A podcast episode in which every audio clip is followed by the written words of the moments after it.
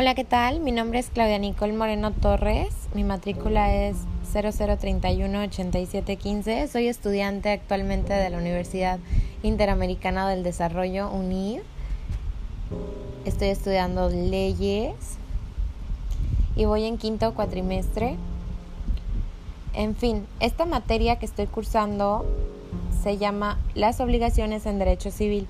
Estamos en la sesión 5 y el subtema es efectos jurídicos de las obligaciones civiles. Muy bien, yo les quiero platicar un poco acerca de lo que yo investigué. Perfecto, empezamos ahora. Ok, pago. Eh, ¿Ustedes saben lo que es un pago? El pago es la principal forma de cumplir con una obligación produce un efecto en la obligación que consiste en terminarla. La obligación se extingue cuando se, apaga lo, se paga lo pactado. Perdón. En el artículo 2062, pago o cumplimiento es la entrega o cosa y cantidad de vida o prestación del servicio que se hubiere prometido. Muy bien. Un ejemplo claro del pago, pues es cuando tú tienes una obligación, o sea, adquieres una obligación y la manera de cerrarla es pagando, ¿no? De cualquier forma. Muy bien, número dos, dice el ofrecimiento del pago y la consignación. Estos son los artículos del 2097 al 2103 del Código Civil Federal. ¿Ok? La consignación es el depósito judicial de dinero u objetos en manos de una tercera persona encargada de hacérselos llegar al acreedor.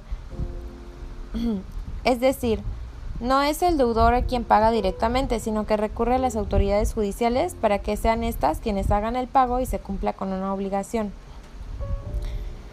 Ok, número 3. El incumplimiento de la obligación.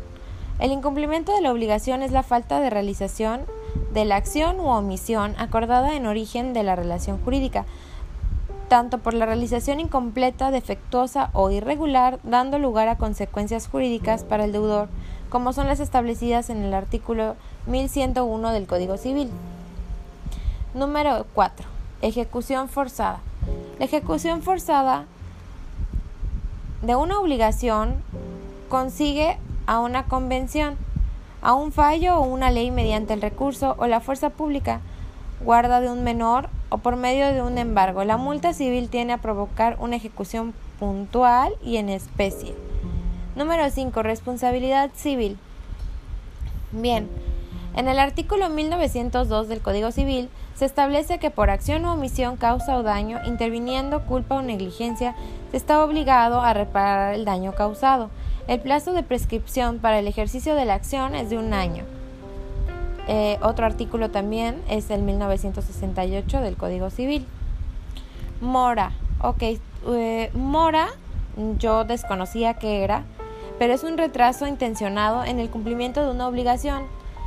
Es decir, supone un incumplimiento parcial que puede provocar prejuicios más o menos graves en el acreedor y como tal incumplimiento es tratado en los diferentes ordenamientos jurídicos. El artículo 2019 establece que cuando una deuda de una cosa cierta y determinada procediere de delito o falta, no se eximirá el deudor del pago de su precio, cualquiera que hubiere sido el motivo de la pérdida, a no ser que habiendo ofrecido la cosa a la que debió recibir, éste se haya constituido en mora. Número 7. Daño moral. Ok. Cuando un hecho u omisión ilícito produce un daño moral, el responsable del dinero tendrá la obligación de repararlo mediante una indemnización. Esta se paga con dinero, con independencia que se haya causado daño material, tanto en responsabilidad contractual como extracontractual. Número 8. Una cláusula penal. Bien, este se, se escucha muy interesante.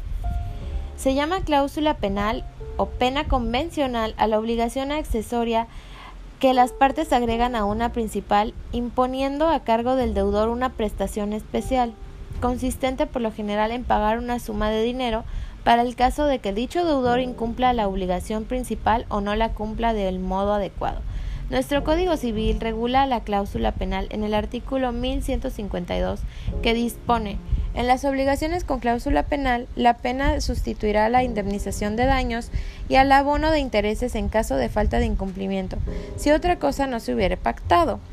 Solo podrá hacerse efectiva la pena cuando ésta sea exigible conforme a las disposiciones del presente código. Consecuencias frente a terceros. Artículo 2163. Opción de anular actos en perjuicio del, acreedor. Los actos celebrados por un deudor en perjuicio de su acreedor pueden anularse a petición de éste si de estos actos resulta la insolvencia del deudor y en crédito en virtud del cual se intenta la acción es anterior a ellos. La opción pauliana o revocatoria es una figura jurídica que permite a los acreedores obtener la revocación de los actos del deudor en fraude de sus derechos. Muy bien. Una simulación de actos jurídicos y acción de simulación. Miren, ¿saben qué son los actos jurídicos? Son aquellos en los que se aparenta una declaración de voluntad o una celebración de un acuerdo. La intención no es efectuar un acto, es realizar otro acto. Los supuestos de simulación representan, al menos en su mayoría, las características en desacuerdo o discrepancia entre la voluntad de negociar con la declaración real o afectiva, en ocasiones ante la necesidad de tratar de evitar la curiosidad ajena en la forma de hacer negocios o para ofrecer una garantía, los acreedores aparentan una situación económica modesta o una mayor capacidad económica, que ésta se incurre en la celebración de actos jurídicos simulados. Saneamiento por evicción. La evicción es un hecho que produce como efecto jurídico la obligación de saneamiento. La responsabilidad del saneamiento por evicción se origina en la obligación de garantizar al adquirente la transmisión de una propiedad legítima. El saneamiento por evicción es la obligación a cargo del vendedor o de sus herederos, artículo 1257 del Código Civil o del Código Civil Federal, de responder frente al comprador en el caso de que tras la entrega se vea privado de la cosa comprada por sentencia firme y en virtud de un derecho anterior a la compra. Ok, saneamiento por los vicios ocultos. El saneamiento por los vicios ocultos es una obligación legal del vendedor, quien tiene en su origen la existencia de vicios ocultos en la cosa vendida que impiden o disminuyen el uso propio de la misma, de modo que el comprador de haberlo sabido no lo hubiera adquirido o hubiera pagado menos por ella en cuyo caso se, faculta al comprador para ejercer la acción reivinditoria más la indemnización en su caso de existir una mala fe del vendedor. Es decir, por ejemplo, yo vendo un coche, obviamente mi coche, no sé, está en mal estado, mm, yo miento diciendo que mi coche está en perfecto estado, la persona confía en mí, hacemos la compra-venta y pues boom, automáticamente pues se le descompone el coche, empieza a tener fallas y yo me deslindo. Entonces, eso es un saneamiento por los vicios ocultos. Muy bien. El saneamiento también por vicios ocultos se encuentra en su regularización. Los artículos 1800 mil, ah, una disculpa, una disculpa. El saneamiento por vicios ocultos se encuentra su regulación los artículos 1484 y siguientes del Código Civil. Es la acción que se concede al comprador de un bien frente al vendedor cuando la cosa vendida presenta defectos ocultos que hacen que no sea propia para el, el uso que se destina.